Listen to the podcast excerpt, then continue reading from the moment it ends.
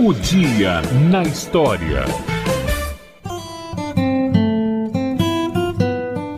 Dia 20 de abril de 1999, o mundo recebia a notícia do massacre de Columbine, numa escola no Colorado, nos Estados Unidos. Os estudantes Eric Harris, de 18 anos, e Dylan Klebold, de 17, invadiram o local com armas e bombas, tirando a vida de 12 alunos e um professor. Após o ataque à escola, que tinha ao todo 1.965 alunos, os dois se mataram na biblioteca, deixando um bilhete que dizia: Não culpem mais ninguém por nossos atos. É assim que queremos partir.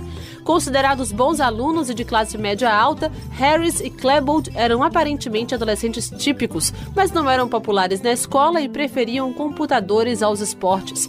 Eles pertenciam a um grupo chamado Máfia da Capa Preta e mantinham sites e diários e que confessavam seu ódio a quem os ridicularizava na escola. Harris e Klebold compraram as armas pela internet, onde também encontraram a receita para a fabricação de bombas.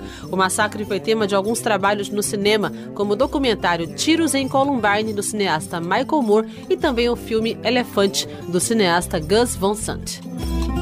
Eu volto amanhã com mais um Dia na História. Até lá!